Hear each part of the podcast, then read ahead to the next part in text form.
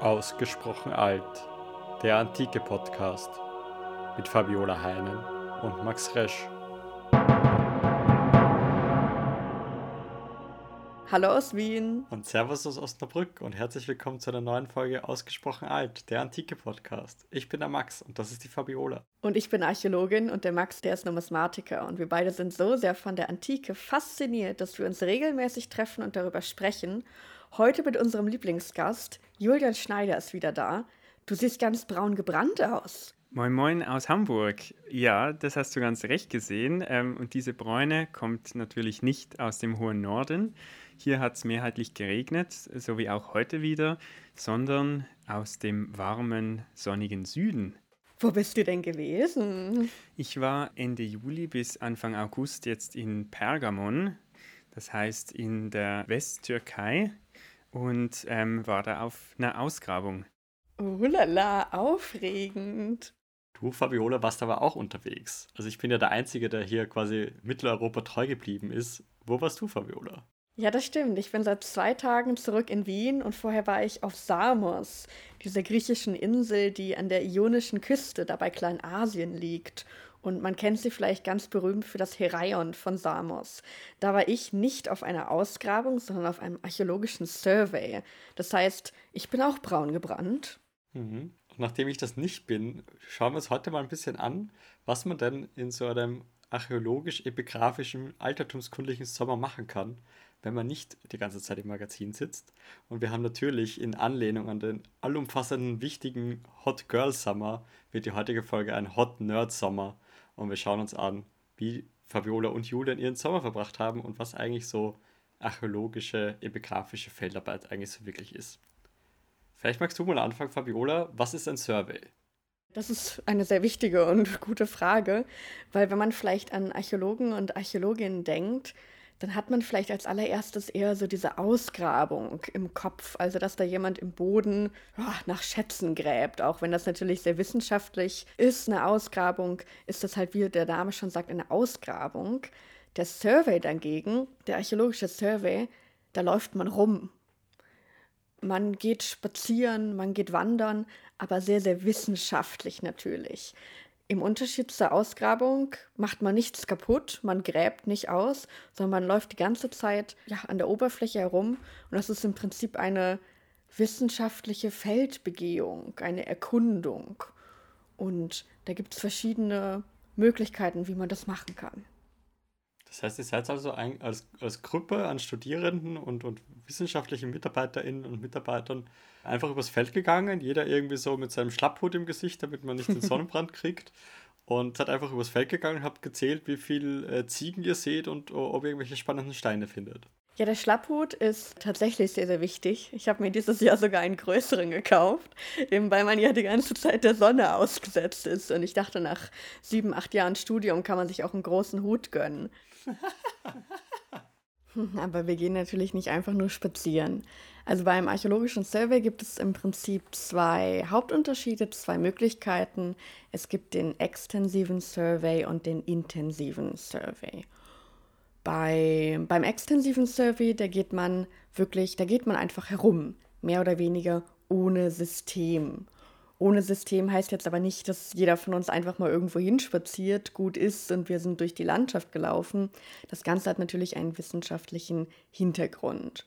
Zum Beispiel sind wir zu alten Fundstätten auf Samos gegangen, die schon länger bekannt sind. Und auch wenn da vielleicht schon länger nicht mehr gearbeitet wurde oder nie gearbeitet wurde, da gibt es zum Beispiel Fundstätten, die wurden mal in den 80ern von Graham Shipley auf Samos verzeichnet und bei einem extensiven Survey, ja, da besichtigt man diese Städten beispielsweise erneut. Man schaut sich an, inwiefern hat sich was verändert, hat sich überhaupt was verändert. Da kann sich ja seit den 80ern ordentlich was getan haben. Man macht neue Fotos. Man nimmt natürlich auch ganz genau GPS-Koordinaten auf. All sowas. Und was bei einem extensiven Survey auch total wichtig ist, ist so ein generelles Gefühl für die Landschaft zu bekommen. Also wie, wie hügelig oder bergig ist eigentlich die Landschaft? Wie viel ist mit Pflanzen bewachsen? Oder wenn wir jetzt eine Strecke gehen, einen Berg hochkraxeln, Wie ging es dann dem antiken Zeitgenossen zum Beispiel damit? Also wie fix konnte der von A nach B gehen? Was gab es da für Hindernisse? Oder man stellt sich Fragen, von welchen Orten man auf das Meer blicken kann. Von welchen Berghügeln kann man eigentlich einen anderen Berghügel sehen? All sowas ist ja auch wichtig, um die Landschaft zu verstehen und bei uns eben diese Landschaft von so einer Insel wie Samos zu verstehen. Aber natürlich schaut man auch bei einem extensiven Survey ganz genau, was wir an der Oberfläche direkt erkennen können. Also du hast schon recht, das können Ziegel sein, das können aber auch Keramikscherben sein. All sowas ist bei einem extensiven Survey wichtig. Aber wir haben auf Samos eben auch ganz systematisch die Landschaft abgelaufen und das ist dann der sogenannte intensive Survey. Und beim intensiven Survey, da ist eins ganz, ganz wichtig, das muss man am allerbesten können, gerade laufen. Jeder hat quasi so eine, eine virtuelle oder reale Linie, die man entlang geht, wie quasi der berühmte äh, Betrunkenheitstest, ob man noch gerade gehen kann. Ja, wirklich. Also wir sind da in einer Fünfergruppe. In einer Fünfergruppe haben wir den Betrunkenheitstest gemacht. Oh ja, gut. Und dann muss man sich das wie folgt vorstellen. Die Landschaft, die man untersuchen will, die teilt man zu Hause auf einer Karte erstmal in Quadrate ein, in konstruierte Quadrate, die sich an den Himmelsrichtungen orientieren. Und dann läuft man diese Quadrate ganz systematisch von A nach B ab. Zu fünft muss man sich das vorstellen, standen wir dann auf einer Linie, alle im 10 Meter Abstand zueinander, zu unseren befreundeten Archäologinnen und Archäologen. Und dann auf Los gehen alle gleichzeitig los in die gleiche Richtung. Stück für Stück, Stück für Stück, bis 50 Meter vorbei sind. Und so hat man dann ein solches konstruiertes Quadrat abgelaufen. Und da geht man wirklich über Stock und Stein, über Hügel, durch Pferdescheiße. Ja, und wenn da ein Dornbusch kommt, dann muss man da halt einfach durch. Und ja, dieses konstruierte Netz, was man da ja dann als Hilfe über die Landschaft gelegt hat, das nimmt ja auf die reale Welt gar keine Rücksicht. Also eine Mauer, die muss ja nicht nach einer geordneten Linie, die ich im Kopf habe, gerade verlaufen. Und auch dem Dornbusch ist es komplett egal, wenn der da jetzt auf meiner Strecke steht. Also dieses gerade Laufen, das ist echt gar nicht so einfach, aber eben ganz, ganz wichtig, damit man einen Bereich systematisch, einen Bereich der Landschaft systematisch abgehen kann mit den Archäologinnen und Archäologen. Ah, spannend. Und was ist dann das Ziel von so einem intensiven Survey? Was würdest du sagen, was versucht man so herauszufinden dabei? Ja, es geht ja nicht darum, dass wir nette Spazierübungen machen und wir schauen, wer am besten da jetzt auf einer geraden Linie gehen kann. Wir haben natürlich die ganze Zeit die Augen auf dem Boden und man schaut, was gibt es dort an der Oberfläche. Klar, wir gucken, ob es da vielleicht noch eine Mauer gibt, die aus der Erde ragt. Aber es geht auch hauptsächlich darum, dass wir zählen, wie viele Scherben es dort gibt.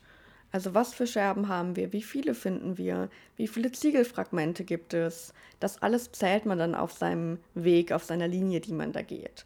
Und da geht es ganz viel um statistische Analysen. Also wenn an bestimmten Stellen dann eine höhere Dichte an Scherben da ist und es mehr archäologisches Material gibt, dann kann man da natürlich auch archäologische Rückschlüsse ziehen. Also man kann sich fragen, ob dann da vielleicht eine Siedlung oder anderartiges war.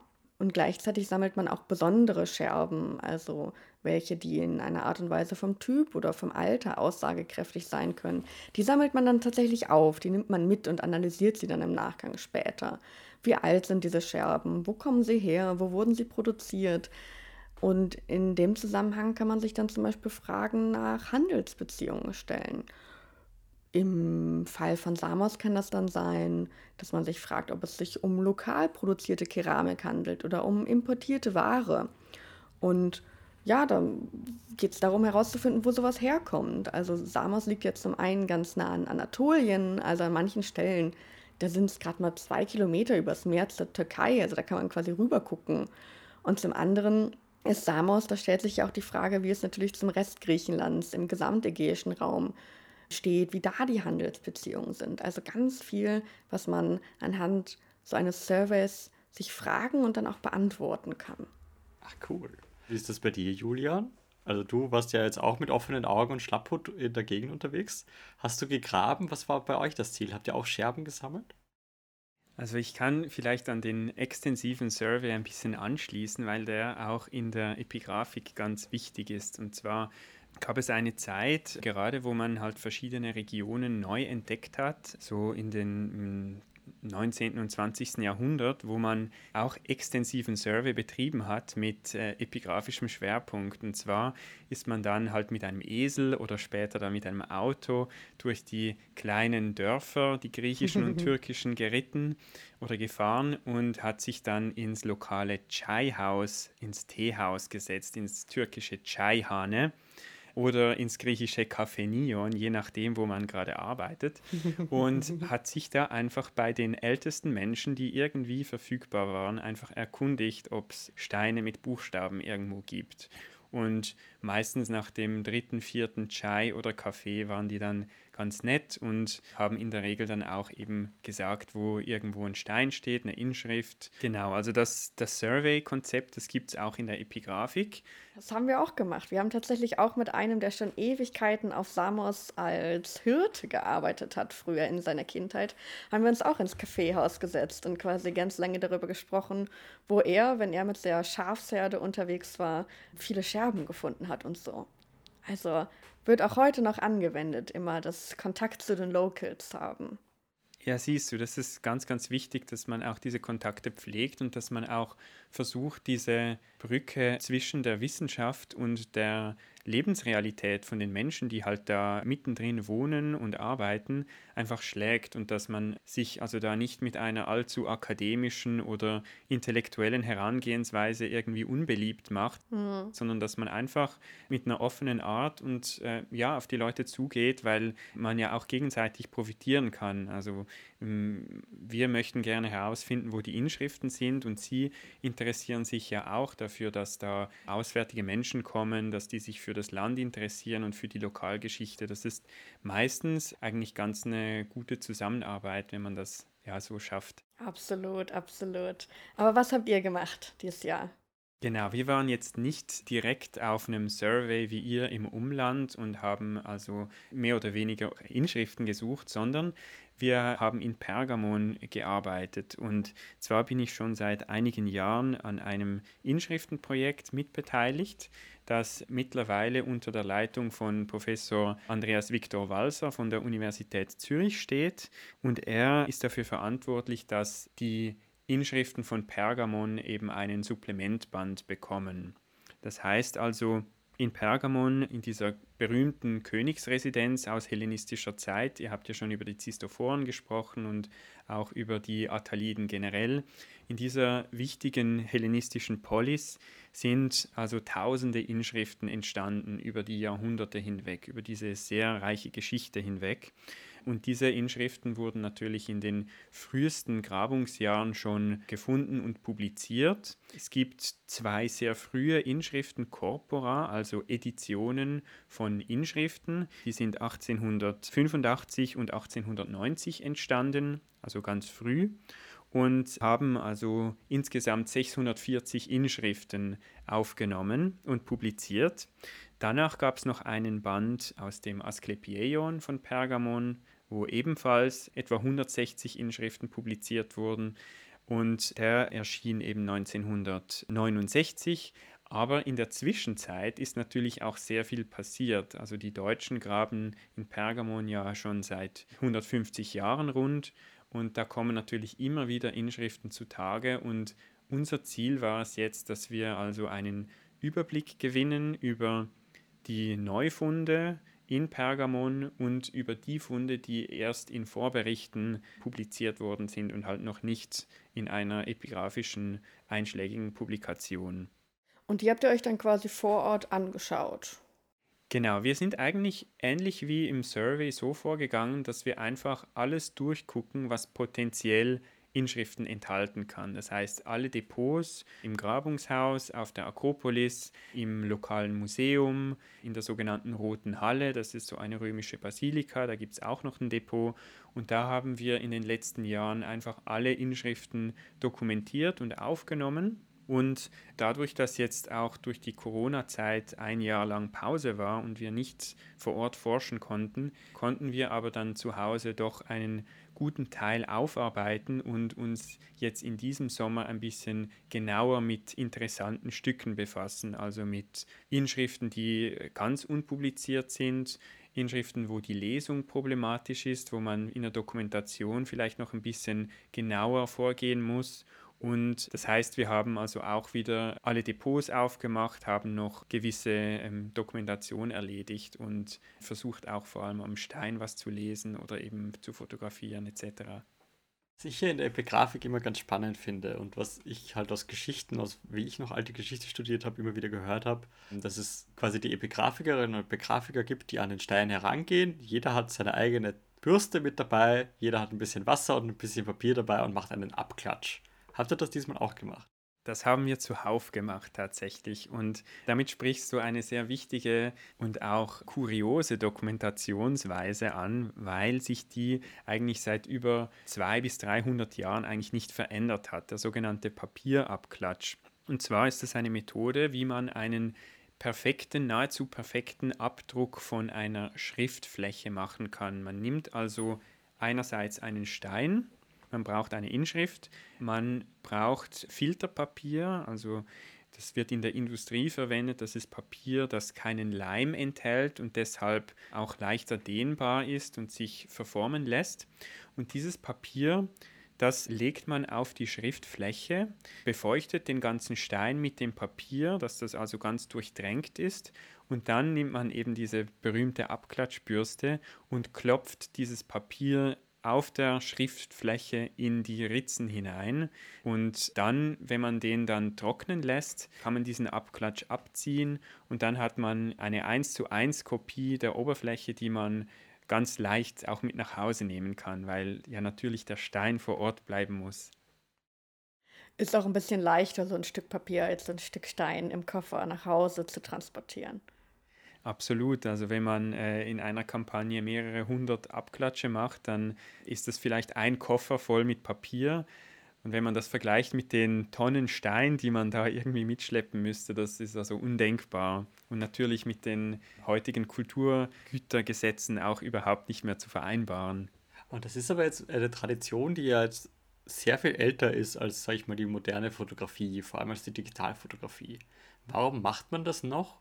Und sozusagen, was ist der Vorteil im Vergleich zu Fotos oder was ist der Nachteil von Abklatschen im Vergleich zu Fotos? Ja, du hast es richtig gesagt, die Fotos sind einerseits wirklich eine ganz wichtige Dokumentationsmethode, weil man eben durch ein Foto auch noch einen guten Eindruck vom Gesamtmonument beispielsweise gewinnt, dass also man sieht nicht nur die Schriftfläche, sondern vielleicht auch eben die Seiten, vielleicht gibt es da Abarbeitungen an einer Stelle oder so. Und da kann man auch für Publikationen das einfach das Monument besser fassbar machen. Der Nachteil bei der Fotografie ist einfach, dass die Lichtverhältnisse ideal sein müssen, dass man eine Inschrift gut sieht. Das heißt, im Idealfall ist das Streiflicht von der Seite, dass man also Schatten hat in den einzelnen Buchstaben, Hasten und so natürlich den Text dann gut lesen kann. Das kann man sich gut einrichten, wenn man in einem Museum arbeitet, wo man eine Lampe hinstellen kann, bewegen kann. Das ist alles gar kein Problem. Aber wenn man sich eben in einem größeren Depot irgendwo im, im Süden befindet oder auch an Orten, wo die Inschriften noch in situ verbaut sind, in einer Häuserwand oder irgendwo irgendwo in einem Monument noch in situ, dann kann es sein, dass diese Inschrift so gut wie gar nie gut beleuchtet ist.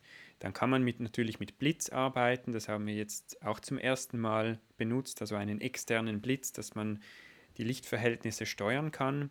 Aber ein Foto gibt ja auch wirklich nur einen zweidimensionalen Eindruck des Monuments, wohingegen der Abklatsch, der natürlich eine, ein Relief abformt, auch die ganz kleinen Feinheiten der Steinoberfläche einfach mitkopiert. Und deshalb ist es nach wie vor eigentlich die, die beste Möglichkeit, um viel zu dokumentieren äh, im Vergleich zu jetzt beispielsweise Laserscans, das gibt es auch, oder Latexabklatsche hat man auch zum Teil gemacht, also mit so einer Latexform, die irgendwie abgedrückt. Aber das ist alles viel umständlicher als ein Stück Papier, das du einfach zu Hause dann in einer feuerfesten Schublade lagern kannst.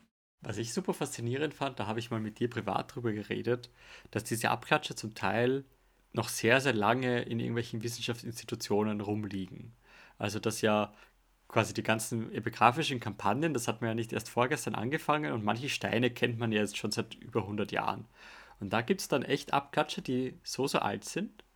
Ja, das, das ist ganz richtig. Es gibt mittlerweile Archive, die Abklatsche eben speichern und auch bewahren, aufbewahren. Und ich habe jetzt gerade persönlich auch im Rahmen meiner Masterarbeit mit einem Fragment zu tun, das für eine Inschrift relevant ist, die ich bearbeite. Und dieses Fragment ist nach wie vor verschollen. Das heißt, es wurde einmal publiziert, es wurde dokumentiert, es gibt allerdings kein Foto und der Stein ist weg weil der in den letzten 120 Jahren einfach verloren ging. Und ich konnte dann aus, den, äh, aus dem Abklatscharchiv von den Inskriptiones Gräke in Berlin, das ist das größte Abklatscharchiv der Welt, konnte ich einen Abklatsch konsultieren und so also noch den Stein mit eigenen Augen eigentlich in dieser Kopie nachvollziehen und überprüfen. Und das wäre mir halt unmöglich gewesen, wenn, wenn ich diesen Abklatsch nicht gehabt hätte. Wow, super cool. Richtig geil. Jetzt wart ihr beide auf Kampagnen. Was war denn für euch jeweils ein Highlight? Was war so das eine Event, der eine Fund, die eine Inschrift, die eine Situation, die euch so jetzt noch längere Zeit im Gedächtnis bleibt? Was ist das, was ihr mitnehmt aus dieser Sommerkampagne 2021? Also, es war für mich tatsächlich der erste Survey. Bisher war ich vorher immer nur auf Ausgrabungen. Aber für mich das absolute Highlight war überhaupt wieder zurück zu sein. Also überhaupt wieder zu spüren, diese archäologische Energie, sage ich mal, zu spüren, diese, diese Aufregung, die Spannung. Also ich bin auch wieder ganz motiviert zurück. Und was ich immer so mag, ist tatsächlich auch die Menschen, mit denen man so unterwegs ist und das ist mir gerade beim Survey nochmal aufgefallen. Also manche hatten schon mehr Erfahrung, andere weniger. Wir kamen aus ganz unterschiedlichen Ländern. Und ich mag es total, dass wir ja alle irgendwie so die menschliche Kultur erforschen aber irgendwie diese Daten, die wir da kreieren und mit denen wir arbeiten, ja auch von Menschen aufgesammelt werden und von Menschen gemacht werden. Zum Beispiel einige von uns haben schon häufiger auch bei klassischen Ausgrabungen gearbeitet und die waren dann super gut da drin, Marmorfragmente zu finden. Und andere konnten aber sofort jedes Stück Scherbe unterscheiden, ob das eine Scherbe oder ein Stein war. Also dieses total menschliche, diese Motivation bei allen und dass das irgendwie alles beeinflusst. Ja, und tatsächlich, mein erster Survey, ganz aufregend, da sind manchmal so Schafe rumgelaufen, dem musste man ausweichen. Ja, über Stock und Stein, Pferdekacke, man ist viel unterwegs. Archäologisches Wandern. Aber wenn ihr da durch das Feld läuft und ja, euch ganz genau mit dem Boden beschäftigt und mit diesen einzelnen Funden, wie dokumentiert ihr das denn eigentlich? Habt ihr auch irgendwie Methoden, um diese Daten zu erfassen? Weil ja, bei der Hitze und nach ein paar Tagen geht doch auch einiges einfach vergessen. Absolut. Also das ist natürlich, wir laufen nicht einfach so durch die Gegend und haben unseren Spaß und das ist natürlich alles nach wissenschaftlichen Standards. Also wir haben auch GPS-Geräte, was heißt, jeden Meter, den wir laufen, verorten wir ganz bewusst eben auch in offiziellen Koordinatensystemen und wir dann sagen können, ach, in diesem Bereich haben wir wirklich eine höhere Dichte an Scherben und in diesem eher nicht. Und was vielleicht auch ganz, ganz spannend ist, das war für mich das erste papierlose Projekt. Wow. Papierlos bedeutet, dass wir mit Tablets rumgelaufen sind. Also eben nicht, wie sonst vielleicht in einem Dokument, das jeden Tag auf der Grabung ausgefüllt wird, irgendwas eintragen muss, sondern alles, was wir gefunden haben, sobald wir 50 Meter gegangen sind, hat jeder in seinem eigenen Tablet eingetragen, ich habe fünf Scherben gefunden und vier Ziegel. Ich bin von Nord nach Süd gegangen und so weiter und so fort. Also komplett papierlos und das ermöglicht eben, dass wir am Nachmittag sofort alles in so ein Geoinformationssystem eintragen konnten. Also auf der großen Landkarte sofort erkennen konnten, wow, hier ist wahrscheinlich echt was los bei diesen Koordinaten. Hier finden wir plötzlich unfassbar viel und da eben nicht. Das ist für mich wirklich ganz zukunftsmäßig, was du da alles erzählst. Ich kann mich nämlich noch erinnern, wie wir zusammen auf, äh, in Olympia waren und zusammen gegraben mm. haben. Da haben wir uns ja auch kennengelernt im Sommer 2017. Und da gab es diese Fundzettel, diese A4-Blätter, wo man dann diese ganzen Daten einfach mit Bleistift halt eingetragen hat, mehr oder weniger vor Ort. Und das hat jetzt bei euch also alles digital funktioniert. Genau, der große Vorteil ist eben, ja, also der Wind kann ein Papier nicht mehr wegreißen. Es ist sofort gesichert, sobald man sich wieder dem Internet nähert. Aber natürlich äh, ist es hell und heiß und gar nicht immer so leicht auf dem Tablet alles zu sehen. Und man muss natürlich am Nachmittag genauso wie bei einem, wie wenn man irgendwie einen Fundzettel ausfüllt, schauen, ob man Tippfehler gemacht hat und so weiter. Also am Ende sind wir auch nur Menschen und das passiert. Also aber ganz, ganz aufregend mit Tablet auf jeden Fall. Mhm. Und im Vergleich dazu, Julian, du hattest tendenziell keine Tablets, sondern du hattest dein Papier und deine, deine Bürste. Was war jetzt das Highlight deiner epigraphischen Arbeit? Das Highlight ist eigentlich der größte Neufund aus Pergamon seit über 100 Jahren. Und zwar, der wurde nicht in dieser Kampagne gefunden und dokumentiert, sondern wir haben uns diesen Fund einfach noch einmal neu angeschaut und die letzten Rätsel noch gelöst. Und zwar handelt es sich um eine Inschrift, die in einem römischen Abwasserkanal verbaut wurde und deshalb auch so unter uns die Kanalinschrift genannt wird. Ja, musstest du dann da in einen Kanal reinklettern oder wie? Ja, die hat eine ganz interessante Geschichte, äh, die damit beginnt, dass man in Pergamon sich jetzt vermehrt für das Umland interessiert und vor allem auch für die römische Unterstadt, also nicht mehr Akropolis, sondern Streusiedlung in römischer Zeit. Und da gibt es auch Überreste von einigen größeren Anlagen eben in der modernen Stadt Bergama. Und die Architekten von der TU Berlin sind jetzt da dran, dass sie das dokumentieren und dass sie versuchen, diese Gebäude irgendwie zu identifizieren. Und bei einer größeren Anlage, wo man also bis heute noch nicht weiß, ob das eben ein Gymnasium sein könnte oder ein, eine Thermenanlage, hat dann die Ausgrabung eben mit dem Besitzer dieses Grundstücks Kontakt aufgenommen, weil das ist ja Privatgrund, da muss man immer auch den Dialog suchen, wenn man da irgendwie auf Privatgrund gehen will und, und da sich länger aufhält, dass es da keine Konflikte gibt. Und interessanterweise, das wurde mir so gesagt, dass da 2014 eben der erste Kontakt entstand und der Sohn vom Besitzer dieses Grundstücks hat dann erzählt, dass er als Kind in einen Kanal auf dem Grundstück reingekrochen ist und da also Buchstaben gesehen hätte. Und das ist natürlich schon eine sehr eindeutige Meldung, wenn also ein Kind irgendwo reinkriecht und Buchstaben sieht. Und das war dann so, dass man direkt da auch reingekrochen ist und versucht hat, das irgendwie zu verifizieren, was das Kind berichtet hat oder der, das damalige Kind gesehen hat. Und das hat sich also bestätigt, dass in einem römischen Abwasserkanal, der also wirklich nur, ich würde sagen, einen halben Meter breit und vielleicht 80 Zentimeter hoch maximal. Also man kann auf keinen Fall stehen, nur reinkriechen, dass sich da eben so circa 15 bis 20 Meter nach dem Eingang eben eine hellenistische Inschrift als Abdeckplatte verbaut wurde, also mit der Schriftseite nach unten. Und diese Inschrift ist nahezu perfekt erhalten, weil die eben durch diesen sekundären Kontext einfach unzerstört blieb. Wow. Und das ist ein Highlight, weil eben die, der Text äh, über 60 Zeilen umfasst, also doch ein recht langes Dokument. Der Text ist mehr oder weniger vollständig und, das war mein persönliches Highlight, man hat an den Seiten der Zeilen, wo also noch ein bisschen Sinter drauf sich gebildet hat, also das ist so eine Kalkmischung eigentlich, die wie Stein verhärtet und sich deshalb auch an Oberflächen, also wie ein Stein anfühlt. Und wenn man diese Kalkschicht dann abkratzt und entfernt, dann ist darunter Farbe zum Vorschein gekommen. Und man hat also gesehen, dass die Zeilen alternierend blau und rot ausgemalt waren. Boah, richtig cool. Wie cool. Wow. Aber jetzt mal deine Arbeit bedeutet, du musstest da in diesen Kanal reinkriechen?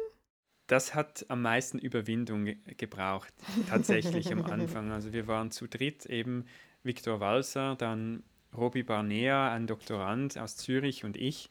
Und ich habe dann die beiden zum erst, zuerst mal reingeschickt und musste mich auch ein bisschen an diese ganze Situation herantasten. Die sind dann reingegangen und haben zuerst gedacht, vielleicht gibt es Schlangen, weil da der Besitzer davon gewarnt hat. Zum Glück war es dann nur eine Ratte und keine Schlange. Die Ratte konnte man mit Wasser ziemlich schnell in die Flucht schlagen. Und ja, wenn es eine Ratte gibt, gibt es sehr wahrscheinlich keine Schlange. Und das war schon mal beruhigend für mich zu wissen, dass es keine Schlangen gibt. Und dann, ja, tatsächlich bin ich dann auch zum ersten Mal reingekrochen und das war schon spektakulär, weil man so um die Ecke abbiegen muss. Das heißt, man sieht den Ausgang nicht hinter sich. Man kann auch nicht irgendwie aufstehen und umdrehen, sondern man kann nur in ein, auf eine Seite rein.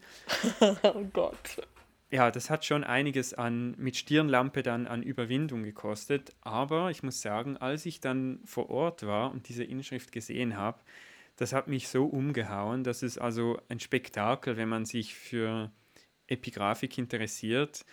Und da vergisst man einfach die Zeit. Also ich habe mehrere Stunden am Stück mit Maske und mit, mit der ganzen Hitze, mit der gestauten Luft da drin gearbeitet und das hat sich einfach, die, die Zeit ist einfach wie in, im Flug vergangen, weil man dieses Objekt sieht, man hat ein Ziel, man will das dokumentieren, man will die letzten Rätsel in der Lesung noch lösen und da vergisst man auch alle Ängste, die man vielleicht oder Befürchtungen, die man im Vorfeld vielleicht hat. Also es war unglaublich.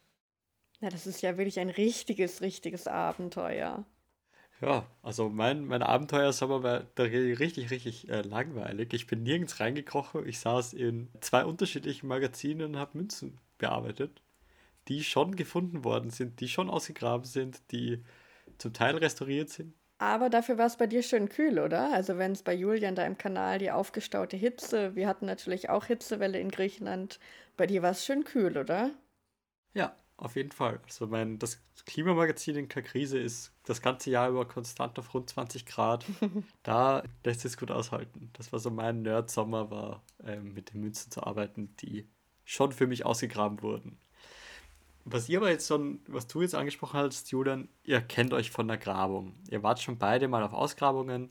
Wie würdet ihr jetzt eure jeweiligen Kampagnen mit einer Ausgrabung vergleichen? Wo die Unterschiede sind, wo die Gemeinsamkeiten sind und auch vielleicht, wenn man sich das sagen traut, was euch persönlich lieber ist.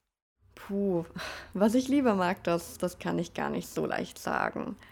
Aber auf rein wissenschaftlicher Ebene, da gibt es natürlich diesen einen großen, großen Unterschied, dass ein archäologischer Survey, der ja an der Oberfläche ist, ja, der ist eine fast, fast zerstörungsfreie Untersuchungsmethode.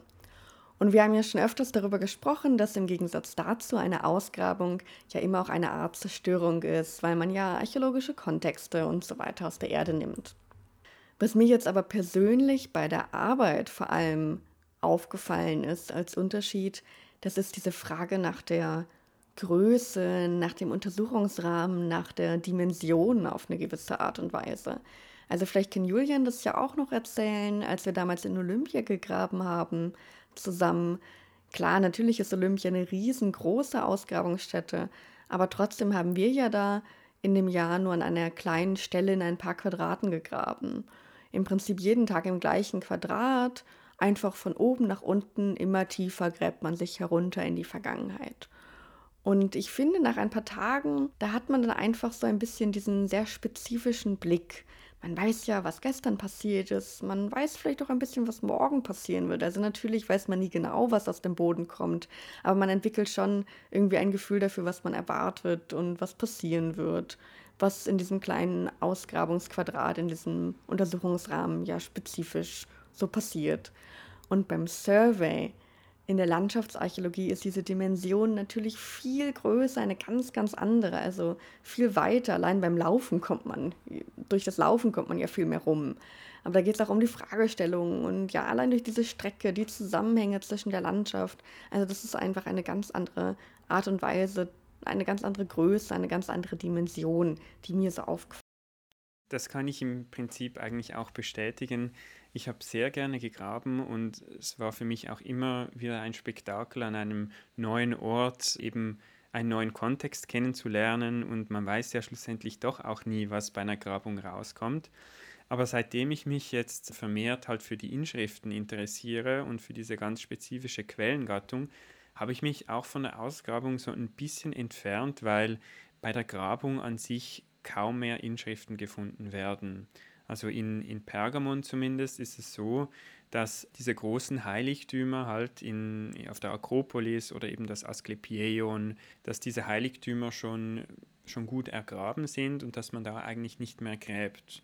Und das sind aber gleichzeitig auch die Orte, wo man den größten Inschriftenzuwachs erzielen konnte in der Vergangenheit und seitdem eben auch im mit Surveys oder mit anderen Methoden in Pergamon vermehrt geforscht wird, kommen natürlich die Inschriften eben in situ auch irgendwie mehr ins Interesse. Und das war für mich jetzt eben so ein klassisches Beispiel. Diese Kanalinschrift, das ist ein Fund, der in situ ist, den kann man nur in situ studieren und man muss gezwungenermaßen in diesen Kanal reinkriechen, um die Inschrift zu sehen die kann man nicht rausnehmen, die wird dann nie in irgendein Depot gebracht, weil das eben so ein komplexer Kontext ist.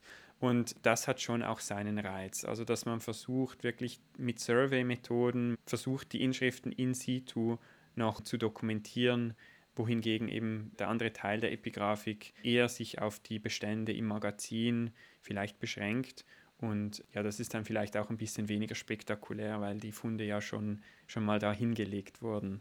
Jetzt muss ich aber vielleicht doch noch mal eine Lanze für die Ausgrabung brechen. Schließlich habe ich die letzten sieben Jahre immer auf Ausgrabung gearbeitet. Eine Spitzhacke für die, für die Ausgrabung brechen, weil natürlich das Archäologen, Archäloginnenherz ist besonders glücklich, wenn man mal die Spitzhacke schwingen kann oder mit der Kelle gräbt und wirklich diesen tagtäglichen Fortschritt hat, sich im Prinzip aus der Gegenwart wortwörtlich in die Vergangenheit zu graben. Und natürlich sind schon an den Heiligtümern die, die großen Grabungen haben schon stattgefunden, aber nichtsdestotrotz dieses langsame Fortkommen in die Vergangenheit, dieses Heruntergraben, macht schon unfassbar viel Spaß. Und ich kann mich auch gut erinnern, wie wir zusammen in Olympia gegraben haben. Gab es einen Moment, wo wir in diesem römischen Versturz eine Löwenkopf-Wasserspeier-Sima gefunden haben. Also das ist ein, eine Terrakottenfigur mit einem Löwenkopf. Der war am Gesims oben am Dach angebracht und aus dem Mund ist dann eben das Regenwasser so raus, rausgeflossen. Und ich kann mich noch gut erinnern, wie wir dieses Objekt gefunden haben. Das war so schräg gebrochen halt. Es sah von auf den ersten Blick irgendwie nach nichts aus. Man hat so ein paar Mähnensträhnen gesehen, aber das kann irgendwie alles sein. Und sobald man das so ein bisschen gereinigt hat und so den Dreck weggekratzt hat, hat man gesehen, wow, das ist ja ein Löwenkopf. Und diese Momente, also wenn man wirklich was so taufrisch aus der Erde zieht, das, das sind auch magische Momente, so äh, aus meiner Erinnerung. Ja, da waren wir wirklich alle aus dem Häuschen. Also das ist ja wirklich dieser, dieser Abenteuer-Charakter. Wir greifen, wir ziehen da was aus der Erde und dann ist es dieser damals wasserspuckende Löwe. Ach, das war toll. Und es gibt noch ein zweites Highlight, an das ich mich gerne erinnere. Und zwar haben wir ja auch dann die Nachmittage jeweils damit verbracht, dass wir Ziegel schruppen mussten. weil diese römischen Ziegel halt gereinigt werden müssen und halt für die Auswertung einfach gesäubert werden müssen. Wir haben echt eine Menge davon gefunden.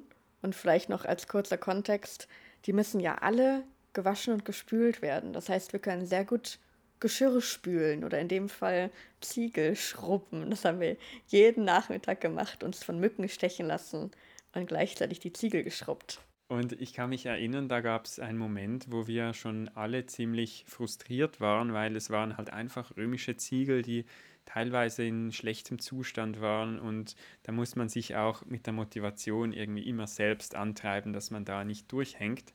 Und dann gab es eben einen Moment, wo auf einem Ziegel eine Inschrift war und, zwar eine gestempelte Inschrift und da stand To Olympio Dio Epoiesen das heißt also gemacht für den olympischen Zeus. Und das war auch so ein Moment, wo ich gedacht habe, okay, die ganze Arbeit in den letzten Tagen hat sich einfach gelohnt, weil hätten wir die nicht gereinigt, hätten wir diesen Ziegelstempel nicht gefunden. Und das ist ein schöner Fund, der uns auch zeigt, dass schon in der Produktionsstätte irgendwie klar war, dieser Ziegel ist für den olympischen Zeus gemacht. Ja, und dafür muss man ganz genau jeden einzelnen Ziegel schrubben. Dafür ist es wichtig, dass die Archäologie immer weiter im Feld arbeiten kann, dass die Epigraphik immer weiter im Feld arbeiten kann, dass es Ausgrabungen gibt, dass es Service gibt und dass da so junge und engagierte Menschen wie ihr zwei, aber auch wie ganz viele von unseren Hörerinnen und Hörern immer mit dabei sind, sich Interesse bekunden, Interesse haben an der Archäologie und dass da immer was weitergeht, dass es Nachwuchs gibt und dass es da immer wieder neue spannende Funde, Befunde und Fragestellungen gibt. Das hast du schön gesagt. Wie immer danken wir euch fürs Zuhören. Wir senden ganz liebe Grüße und falls ihr diesen Sommer irgendwo unterwegs seid im Hot Nerd Summer, sagt uns gerne Bescheid wo oder ob ihr auch den Sommer im kalten Klimamagazin genießen könnt. Ja, oder die klassische Bibliotheksbreine, das muss ja auch sein. ähm, es können ja nicht alle wirklich die Spitzhacke schwingen oder die, die richtig schönen Inschriften abklatschen. Danke, dass ihr dabei wart. Danke, dass du dabei warst, Julian, und uns von deinem Hot Nerd Sommer erzählt hast. Kann es gern geschehen. Wir hören uns ganz bald wieder. In der Zwischenzeit könnt ihr immer wieder auf unserer Homepage vorbeischauen, ausgesprochenalt.com. Ihr könnt uns auf Instagram folgen, ausgesprochen alt. Abonniert uns doch bitte auf Spotify. Wenn ihr auf Apple Podcasts hört, gebt uns doch eine nette Bewertung, schreibt uns ein paar nette Worte. Wer möchte, kann uns auch finanziell auf Patreon unterstützen. Das ist jetzt ein relativ neues Feature. Und in der Zwischenzeit danke, danke fürs Zuhören und bis ganz bald. Bis ganz bald. Tschüss. Tschüss. Ciao.